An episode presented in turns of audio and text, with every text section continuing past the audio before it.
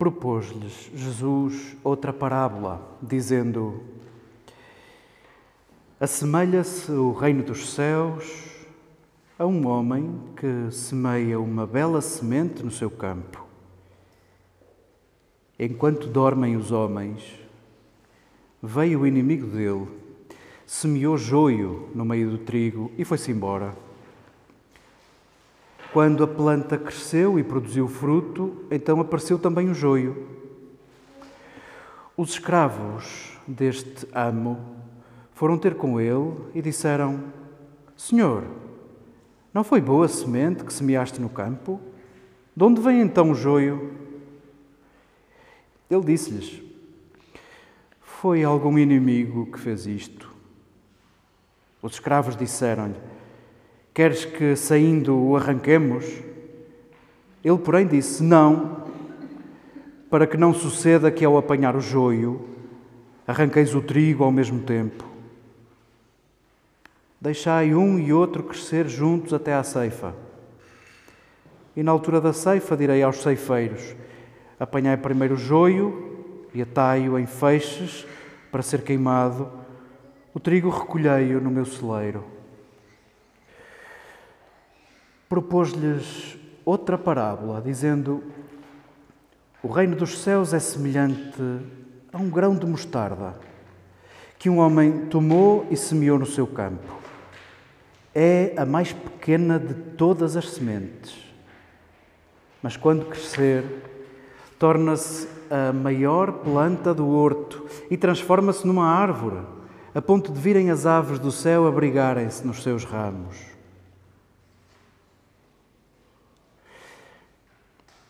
Disse-lhes outra parábola. O reino dos céus é semelhante ao fermento que uma mulher toma e mistura em três medidas de farinha até que fique tudo fermentado.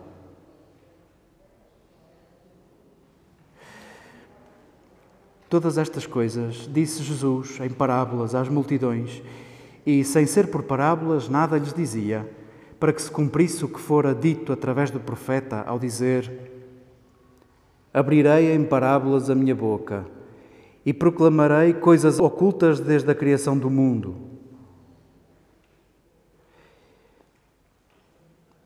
Então, mandando as multidões embora, ele foi para casa. E aproximaram-se dele os seus discípulos, dizendo: Clarifica-nos a parábola do joio no campo. Ele respondendo disse: Aquele que semeia a boa semente é o filho da humanidade. O campo é o mundo. A boa semente são os filhos do reino. O joio são os filhos do maligno. O inimigo que a semeou é o diabo. A ceifa é o fim do tempo e os ceifeiros são anjos. Assim, pois, como o joio é colhido e queimado no fogo, assim será o fim do tempo. O Filho da Humanidade enviará os seus anjos que reunirão do seu reino todos os escândalos e todos quantos praticam a iniquidade e lançá-los-ão na fornalha do fogo. Ali haverá choro e ranger de dentes. E então os justos resplandecerão como o sol no reino do Pai deles. Quem tem ouvidos, que ouça.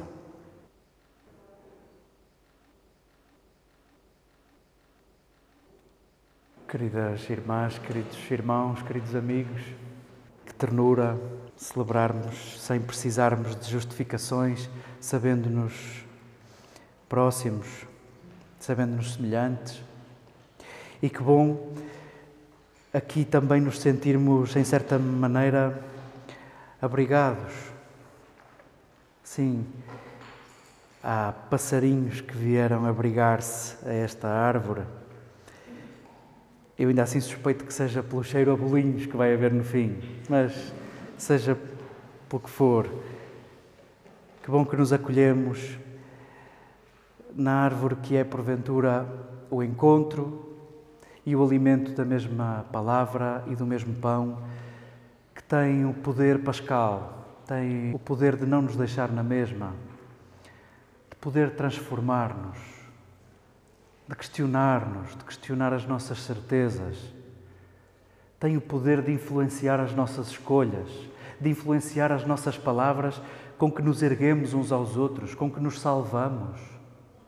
Tem o poder de influenciar gestos que ainda no dia de hoje poderão saber a sombra, poderão saber a frescura, a leveza na vida de sabemos lá quem.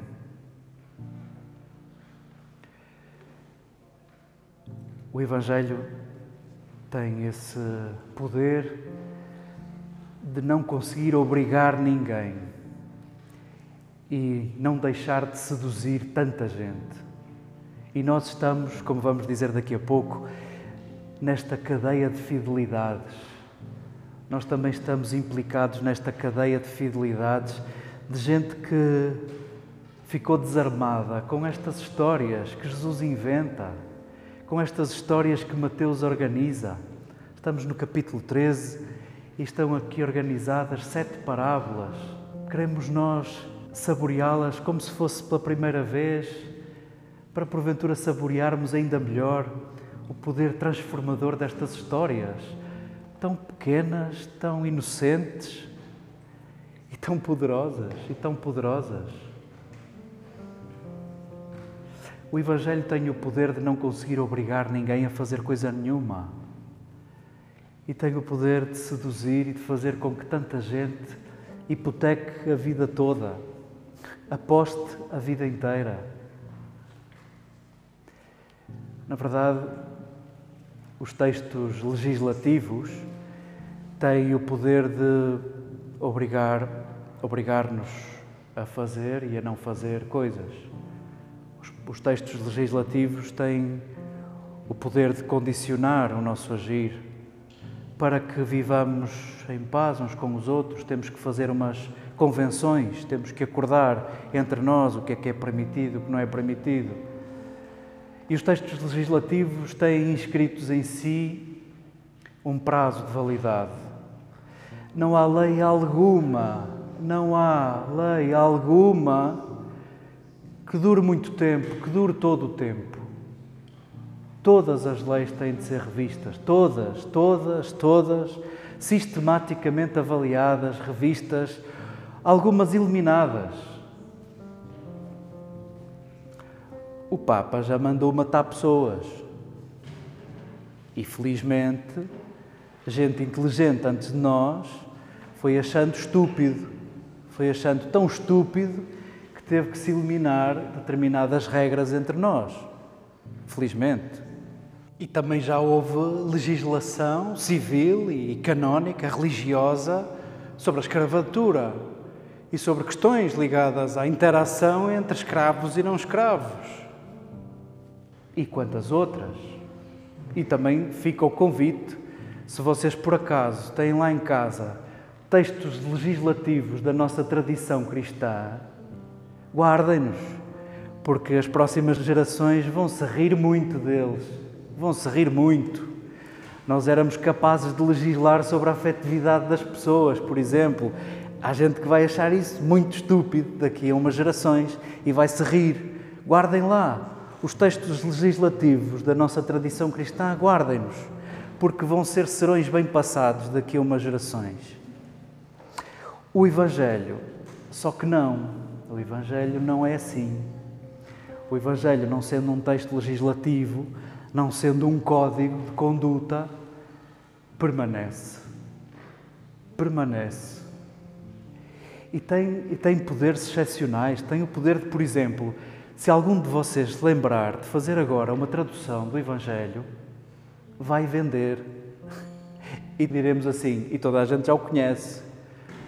E ao mesmo tempo é letra fresca, é palavra fresca, é alimento fresco. Como é possível? Como é possível? Deixa assim, deixa assim. Cada um lidará com estas palavras que nos permitem chegar à palavra. Não podemos fazer homilia, não podemos fazer conversa sobre a parábola do trigo e do joio, porque quem fez a homilia foi Jesus. Os discípulos chegaram a casa e pediram a pregação a Jesus, pediram uma conversa. Clarifica-nos isso do trigo e do joio que a gente não percebe. Mas aqui para nós, e nós também precisamos dizer-lhe outra vez: Jesus, mas ainda assim explica melhor, porque a gente não percebe. Não é que dois mil anos depois ainda continuamos a olhar entre nós para sensibilidades diferentes, para modos de estar em igreja diferentes, modos de ser igreja diferentes, continuamos a achar que uns são trigo e outros são joio. E o que está claro nesta história que Jesus conta é que tu não sabes. Tu não sabes. Qual é o personagem que queres escolher desta história? Nós diríamos: bom, somos discípulos de Jesus, pomos-nos atrás dele, seguimos-lo, queremos servi-lo e servimos-lo uns aos outros, nos irmãos, particularmente nos mais necessitados. Nós, se calhar, se tivéssemos que escolher um personagem desta história, seríamos os servos daquele amo. Pois bom, boa escolha. Sim, somos os servos. E o que é que acontece àqueles servos? Como é que eles são caracterizados nesta história? Não são ceifeiros e não percebem nada de ceifa. Nada. Ponto. Se a semana passada falávamos daquele personagem onde nós conseguimos ver a pessoa de Jesus, onde conseguimos ver uma espécie de ideia de Deus, de Deus Pai, que Jesus quer de alguma maneira transmitir aos seus discípulos, víamos naquele semeador um homem desajeitado, que atira semente abundante para todo lado, que desperdiça semente para todo lado. Havemos de ver nestes servos também servos muito desajeitados, que não sabem ceifar, não sabem separar trigo de joio, não sabem. E aquele amo diz-lhes claramente: Eu não quero que vocês toquem no trigo, vocês não vão tocar, vão estragar tudo. E é a frase que nos é dirigida hoje, a nós que nos dizemos servos, seguidores, discípulos de Jesus. Não te compete a ti saber o que é que é trigo, o que é que é joio. Deixa crescer, deixa. Possa esta palavra ainda hoje conseguir mudar-te, conseguir mudar o nosso olhar. Não, aqueles que amam de maneira diferente de ti não são joio. Não, aqueles que pensam de outra maneira não são joio. Não, aqueles que acreditam de outra maneira também não são joio. Aqueles que não acreditam também não são joio. E aqui para nós, décadas, não podemos dizer séculos, porque a catequese é uma invenção século XIX, século XX, décadas de catequese, séculos de colégios católicos, universidades católicas. E quantos ateus já geramos? Uma vez perguntavam a João 23, ao Papa João 23, perguntavam quantas pessoas trabalham no Vaticano? E ele disse: ah, cerca de metade. Esse Estado, esse nosso Estado, quantos ateus gera por ano? A nossa catequese, as nossas estruturas, a nossa sede, a nossa cúria, é uma máquina geradora de ateus também. Há quem diga que nós já geramos mais ateus que os mestres da suspeita juntos. E é bem verdade, e é bem verdade. E somos nós que vamos dizer que os outros são joio. Possa esta palavra dormir contigo. Possa esta palavra fazer alguma coisa contigo. Possa esta palavra derreter-te o coração. Sabes lá tu que é joio, sabes lá tu que é trigo. Vive e deixa viver. E vive à maneira de outras duas histórias que Jesus conta. Da pequeníssima semente do grão de mostarda, discreto, e que, tal como a semente de trigo, está na terra e tu nem sabes, vais dormindo e vai crescendo, sem dar nas vistas, sem que se perceba. E em que é que resulta a semente do grão de mostarda? Na árvore capaz de acolher, na árvore que melhor é capaz de acolher na horta. À sombra dela se vêm abrigar os passarinhos. E porventura possa ser assim a tua vida, inscrita no reino, no sonho de Jesus. Discreta e capaz de acolher, capaz de abrigar. E se quiseres, tirado porventura das memórias de infância de Jesus, quando Jesus via Maria e as amigas na véspera de sábado a prepararem o pão da semana, se calhar não percebia bem como é que o pão crescia e foi-se apercebendo que se metiam lá uns pós mágicos, que se metia junto da farinha um fermento e levedava toda a massa e fazia com que o pão ficasse fofo e alimentasse a família e os amigos ao longo da semana. Que imagem belíssima que Jesus guarda para falar assim é o reino, assim é o sonho, o meu sonho, o reino da justiça. E temos lembrado aqui vezes sem conta que a justiça não é uma questão de medidas. A justiça é viver para lá das medidas, à maneira de Jesus, em dom e gratuitamente. Possam estas imagens que Jesus escolhe cirurgicamente lembrar a que é que somos chamados enquanto igreja. Decididamente não somos chamados ao extraordinário. Decididamente não somos chamados ao domínio. Decididamente não pode ser o nosso sonho ser maioria, continuar a ser maioria, trabalhar para uma maioria, impor uma maioria decididamente não pode ser assim. Não pode ser assim. A nossa obsessão há de ser pelo discreto, há de ser pela linguagem da semente, do grão de mostarda, do acolhimento silencioso da árvore do grão de mostarda e essa leveza com que vamos dando fofura à massa, fofura à massa nos teus gestos e na tua escala. Nós estamos prestes a inaugurar um evento extraordinário. Extraordinário porque não se consegue fazer isto todos os anos. Possamos nós preocupar-nos a partir da viagem de regresso do Papa à casa. Possamos nós recordar que não somos chamados a encher praças, não somos chamados ao extraordinário, somos chamados ao que é pequeno, à escala pequena, à preferida de Jesus.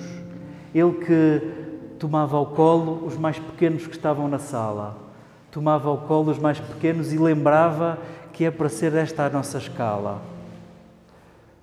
Possa esta palavra chegar como semente ao teu coração, possa esta palavra ter o poder de te recordar que o nosso Deus é outra coisa, que o nosso Deus é outra coisa.